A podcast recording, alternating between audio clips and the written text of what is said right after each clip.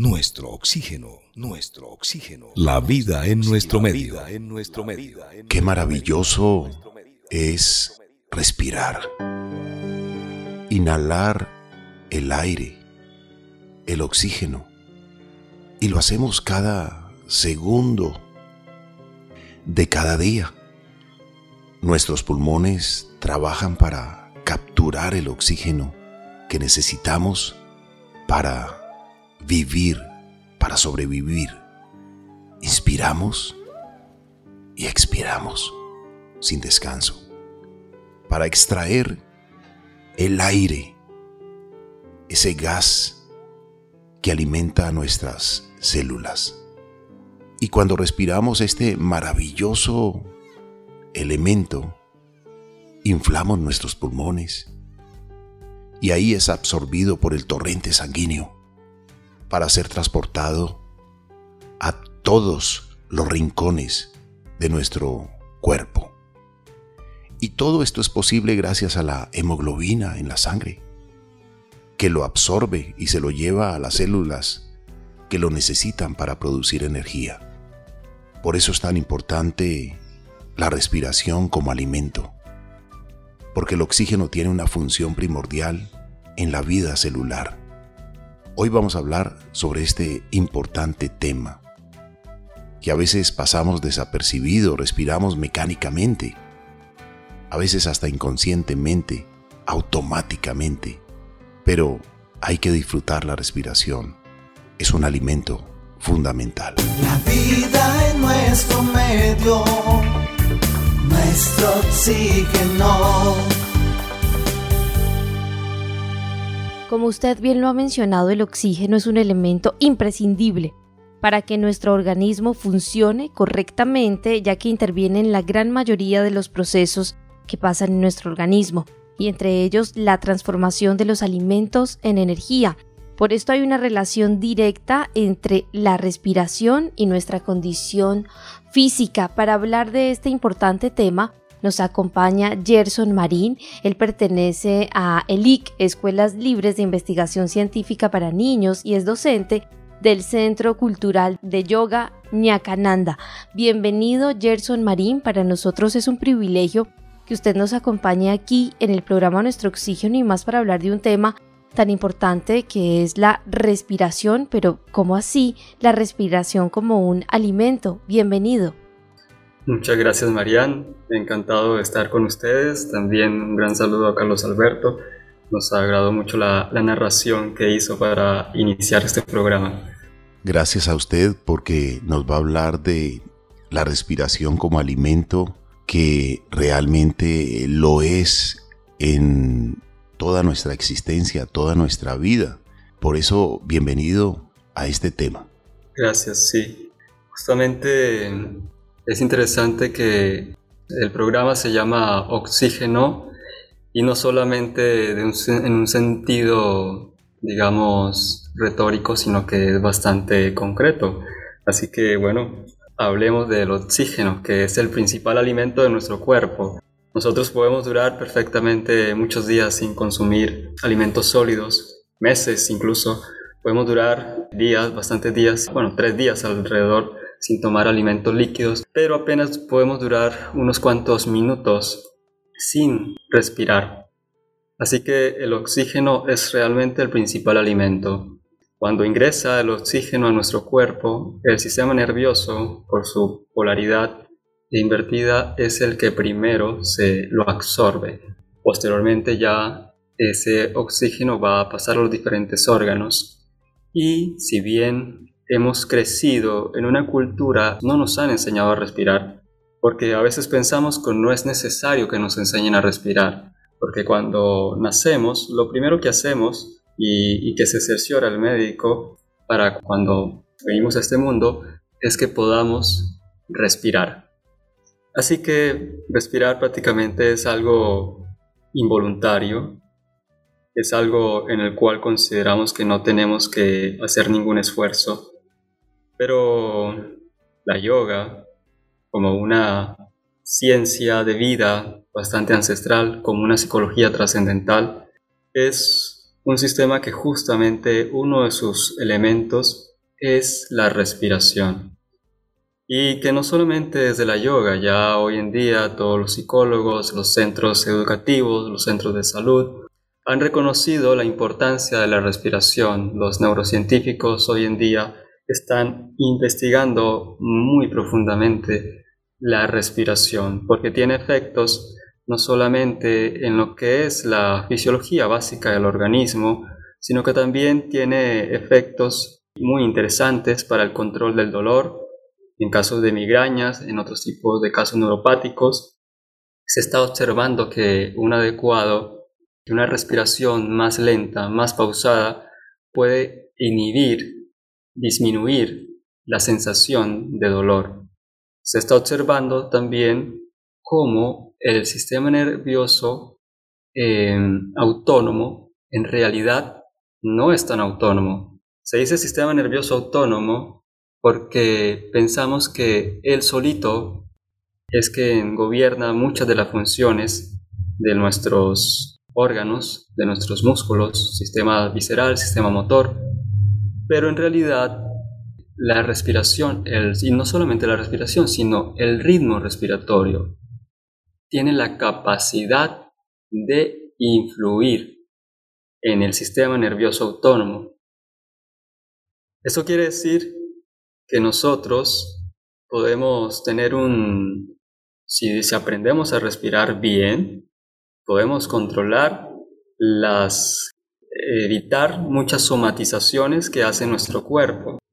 Algunas personas somatizamos a nivel eh, del estómago, podemos generar problemas gastrointestinales, podemos generar úlceras estomacales, podemos generar problemas intestinales con solo estrés, podemos generar muchos dolores del cuello, dolores de la espalda y algunas enfermedades degenerativas.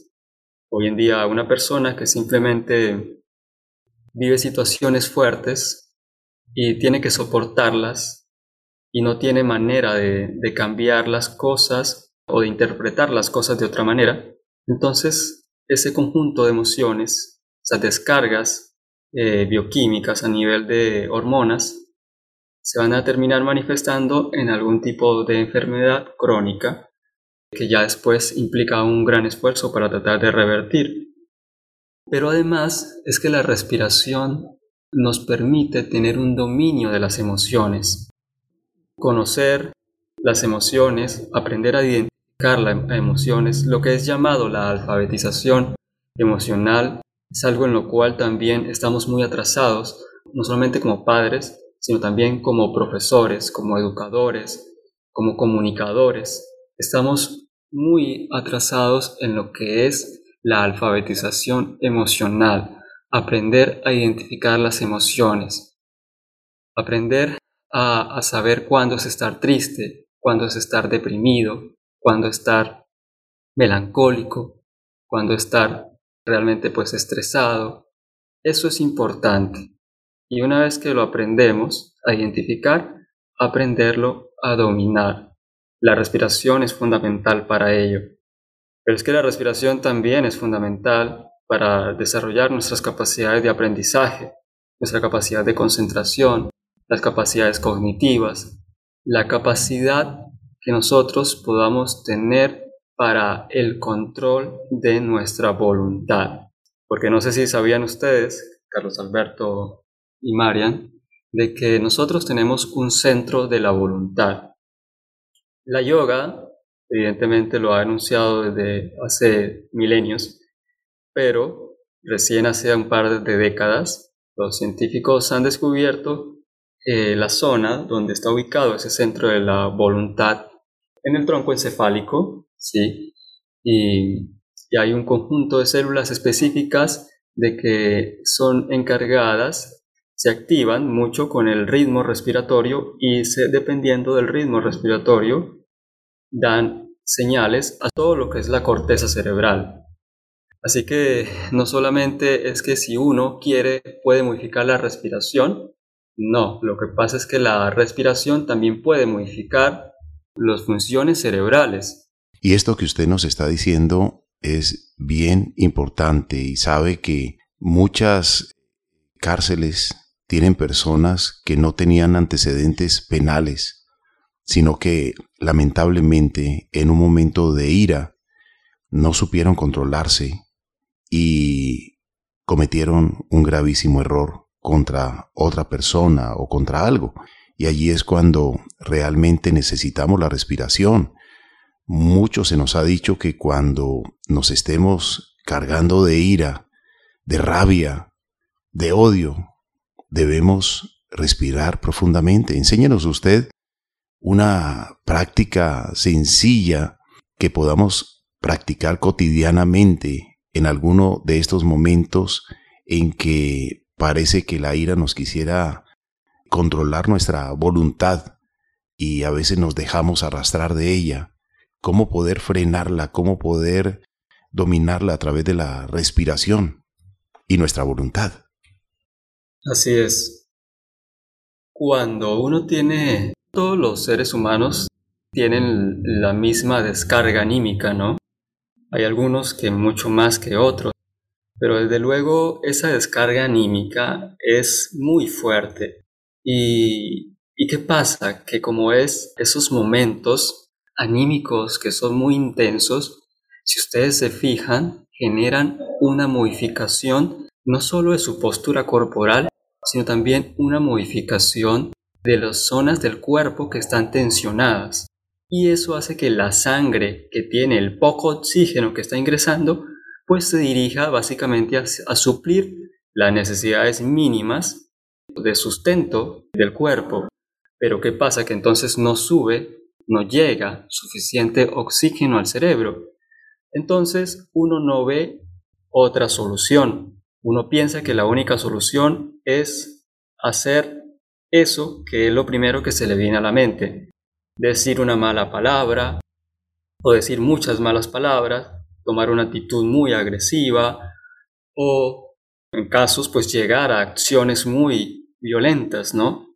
Algo que suele pasar, generalmente todos sabemos, cuando estamos en esas situaciones se suele decir, cuente hasta 10, ¿verdad? Respire, cuente hasta 10. Sin embargo, muchas veces ello no funciona. Y porque a veces el nivel de alteración es muy alto.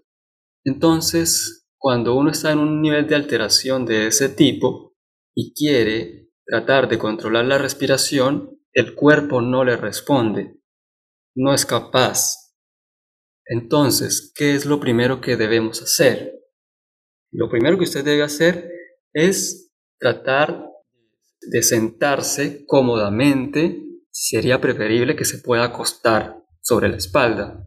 Si no tiene la posibilidad, trate de sentarse cómodamente y si no se puede sentar, párese vertical. Manténgase bien vertical y comience a relajar el cuerpo. Trate de soltar los brazos, suelte los pies, relaje las piernas, relaje las caderas, relaje los hombros, relaje el cuello y comience a visualizar la respiración. No traiga, aquí tiene que evitar con la fuerza de voluntad que le quede, evitar pensar en otra cosa que su relajación. No importa que el problema sea muy complicado, concéntrese en cómo está respirando. No trate de modificar la respiración, porque todavía su cuerpo no le va a responder bien. Usted simplemente haga el esfuerzo de relajar el cuerpo para que la respiración se normalice. Cuando la respiración se normaliza, entonces usted ya puede tratar de hacer respiraciones un poco más lentas, más profundas, ¿sí? Algo que muchas veces las personas piensan que hacer una respiración profunda significa inhalar fuertemente por la nariz, donde se genera un sonido como el siguiente. Ese tipo de sonido que se siente por la nariz cuando uno hace una inhalación aparentemente profunda no sirve, va a deteriorar con el tiempo los órganos superiores de la respiración. No es muy benéfico, recomendable hacerla. La respiración debe iniciar principalmente por el diafragma, que es el músculo esencial de la respiración. El diafragma está, es un músculo delgado que está en la parte baja de los pulmones. Ese diafragma, cuando uno inhala, el diafragma se vuelve plano y al volverse plano los pulmones se expanden. Cuando uno exhala, el diafragma se vuelve cóncavo hacia abajo y los pulmones se contraen. Nosotros debemos saber aprender poco a poco a usar el diafragma. Es para eso eh, justamente están las clases de yoga, donde se hacen ejercicios, movimientos acompañados de respiración que ayudan a que tengamos cada vez más dominio del diafragma. Uno se da cuenta si está usando el diafragma mucho, si se da cuenta de que se logra mover el abdomen cuando respira. Muchas personas solo respiramos eh, medio moviendo un poquito la zona pectoral. Y esa cantidad de oxígeno es muy poca para nuestro cuerpo, donde como había dicho, simplemente se logra llevar oxígeno para las funciones básicas, pero no oxígeno para funciones cognitivas superiores, uso de la creatividad, más capacidad de concentración, más evidentemente control de la voluntad. Esas facultades requieren una adecuada oxigenación. De hecho, cuando uno hace hiperventilación, es decir, que inhala, hace muchas respiraciones, e inhala mucho oxígeno, uno puede darse cuenta de que el oxígeno que ha inhalado, que ha llevado a su cuerpo, está principalmente en la sangre y es transportado.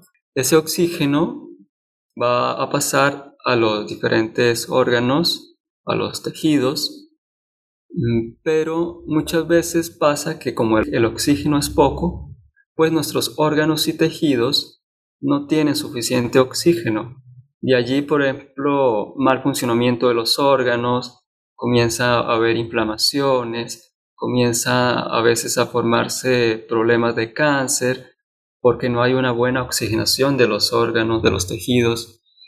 Y ello es porque si bien uno se pone el medidor de, oxígeno, ese oxígeno que uno mide, por ejemplo ahora en la pandemia que siempre usábamos el medidor de oxígeno, ese medidor mide el oxígeno en sangre, pero no el oxígeno en tejidos, en órganos.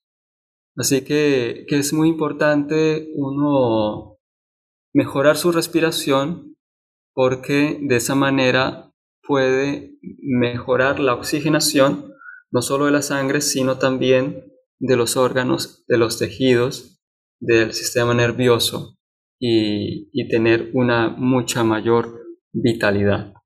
Qué importante para la vitalidad, para la vida, para una muy buena salud, respirar bien, porque el oxígeno en sangre realmente debe llegar, pero también a los tejidos, Marian. Así es, Carlos Alberto, y también se dice que es fundamental para que nuestro metabolismo pueda de alguna manera hacer mejor su trabajo y así también hacer ese proceso de transformación de alimentos en energía a partir de una buena respiración. Hacemos este programa porque sabemos que la vida tiene sentido y lo más importante de la vida es la vida misma. Nuestro oxígeno, la otra radio. Le quería preguntar, Gerson Marina, acerca de esa situación que nos planteábamos ahora y es en un momento de muchísimo estrés o donde hay ira o ya se está empezando a hablar muy fuerte y la situación se torna tensionante, allí es difícil, digamos, respirar. Es recomendable que la persona que ya se siente alterada salga un momento de ese cuarto o de esa oficina a otro espacio y allí haga su ejercicio de respiración o practique la respiración consciente? Sí, exacto. Y lo mejor es que si es posible, si tiene la posibilidad de, cambiar un poquito el ambiente, porque si está con la persona que, con la que estaba discutiendo, pues va a ser más difícil que se calme, ¿no? Eh, lo ideal sería que la persona eh, se retire un momento, si puede ser en, otro espacio donde no tenga el estímulo, uno de los estímulos que lo está estresando. Ahora, el otro estímulo permanente es lo que uno está pensando, ¿no? Entonces, uno tiene que hacer el esfuerzo de que su mente no esté pensando en aquello que le está generando esa tensión o esa, esa ira. ¿sí?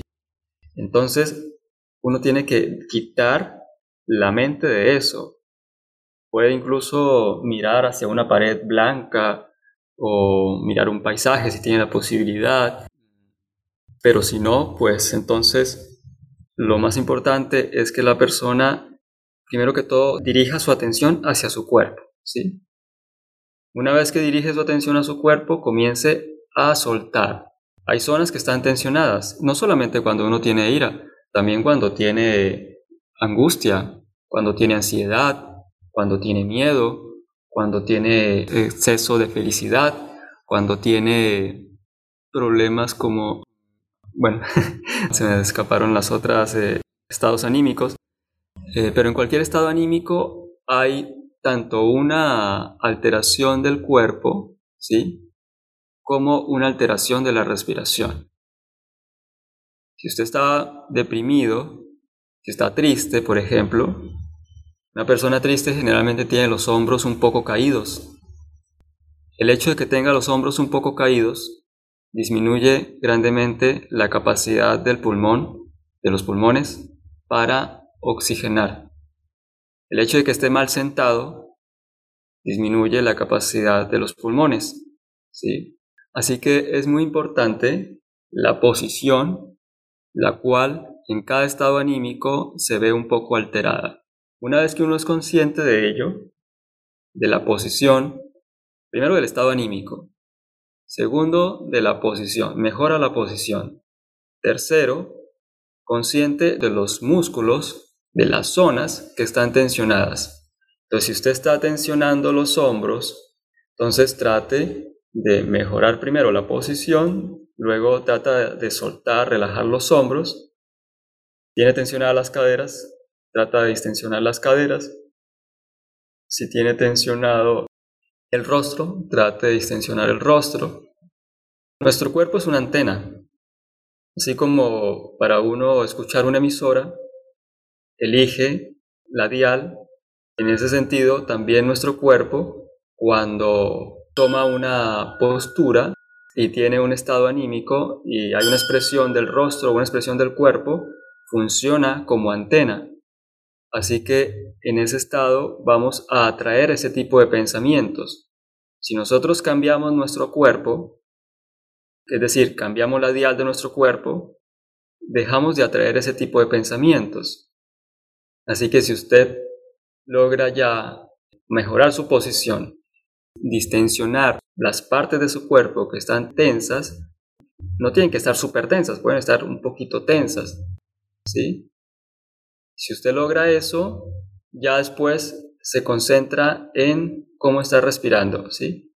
Y entonces mantiene la atención en cómo está respirando sin forzar no tenga que forzar la respiración, deje que salga normal, pero que se normalice, porque el problema está es que cuando uno está en un estado anímico especial, eh, la respiración se ha alterado. Entonces uno trata de que se normalice. Claro, hay métodos de respiración más avanzados, pero no es bueno que una persona comience a practicar métodos de respiración sin que tenga un entrenamiento previo. Lo, que sí es importante es que por lo menos aprenda a que tenga un estado básico, ¿sí? De respiración. Ahora, si usted tiene la posibilidad de que sería recomendable que por lo menos una o dos veces al día usted dedique entre 5 y 10 minutos a hacer eh, una respiración eh, suave, pausada y profunda, entonces usted podría bien sea sentarse, se, sienta usted en una silla con las piernas, con las piernas en ángulo recto, entre las piernas y las pantorrillas que formen un ángulo recto, las manos en los muslos, la columna bien recta, Sí, preferiblemente que no esté recostado sobre la silla, sino que esté su columna recta. Y usted comienza primero, verifique que su cuerpo esté relajado. Evite, primero absténgase de estar pensando en otras cosas. Si lo puede hacer en la mañana, si de pronto tiene más tiempo, en el momento del día en que usted sienta que no va a estar preocupado porque tiene que atender otra cosa. Entonces usted no está preocupado por ninguna otra situación, está concentrado en ese momento, tiene una postura vertical, cuerpo está relajado y usted va a comenzar a ser consciente de la respiración, inhalando por la nariz despacio, trata de retener y exhala por la nariz también despacio. Trata de retener sin aire, sin forzar, no, sin forzar, simplemente haciendo como la conciencia de la inhalación, de la retención, de la exhalación y esa pequeña retención que hay sin aire. Una vez que usted va logrando ello y va siendo natural, puede tratar de que la respiración sea cada vez más lenta, es decir, va a ser la inhalación, pero más lento, más despacio, poquito a poco, ¿no? Usted se va dando cuenta cómo poco a poco va pudiendo hacer la respiración más lenta y también la exhalación la hace más lenta y así usted puede ir alargando el proceso de respiración. Necesita mantenerse la mente concentrada en la respiración. Y esa práctica la puede hacer una vez al día, dos veces al día, pero garantizando que va a estar tranquilo en un espacio donde no va a estar pensando en otras cosas. ¿sí? Y de esa manera usted va logrando una, un cambio o una mejor activación del sistema nervioso parasimpático. El sistema nervioso parasimpático es justamente el, el contrario, ¿sí? o el complementario del sistema nervioso simpático. El sistema nervioso simpático es el que está, el que nos pone en alerta, en actividad. Si hubo un problema, entonces el organismo inmediatamente se dispone, eh, se, se, pone en actividad de, de ejecución, de correr si es necesario. ¿sí? Ese sistema nervioso simpático, que es muy necesario. El gran problema está en que nosotros nos hemos acostumbrado a estar siempre haciendo uso del sistema nervioso simpático eh, y por ello eh, los órganos, nuestro organismo se va deteriorando más rápido, generamos más agotamiento, más, más estrés. Debemos aprender también a activar nuestro sistema nervioso parasimpático, que es el que nos mantiene en un estado más relajado. No es necesario estar estresados por cualquier cosa que se presenta, ¿no? En realidad las cosas externas no nos hieren, lo que nos hiere es el sentimiento que tenemos de ellas. Nosotros tenemos que aprender a controlar nuestras emociones, nuestros pensamientos y no estar reaccionando por cualquier cosa que nos pasa. Gerson, gracias. Definitivamente ha sido un privilegio escucharle. Gracias por estas reflexiones que usted nos ha compartido en este programa. ¿Cómo contactarse con usted? ¿Cuáles son sus redes sociales? ¿Cómo seguir más de cerca todo este trabajo que usted realiza con el tema de yoga?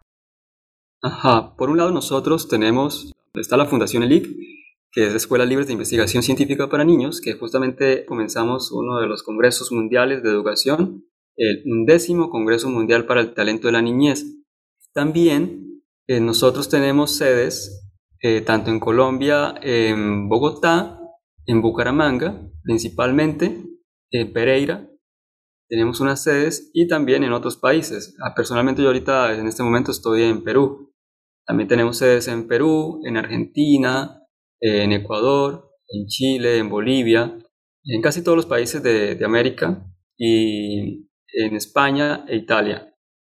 Entonces, pueden buscar, o en términos generales, Fundación ELIC, que es Escuelas Libres de Investigación Científica para Niños, o si interesan más específicamente sobre la yoga, el Centro Cultural de Yoga Kanda, con ñ, Centro Cultural de Yoga Kanda.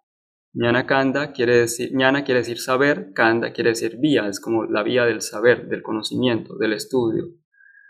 Así que bueno, ya si alguien quiere alguna comunicación especial, pues ya con, con Marian pueden tener eh, mis datos de telefónicos y, y pues con mucho gusto podemos atenderles. Pues muchas gracias al físico de profesión y docente de Centro Cultural de Yoga Ña Nakanda y también de la Fundación ELIC, Escuelas Libres de Investigación Científica para Niños, que nos ha atendido desde el Perú. Respira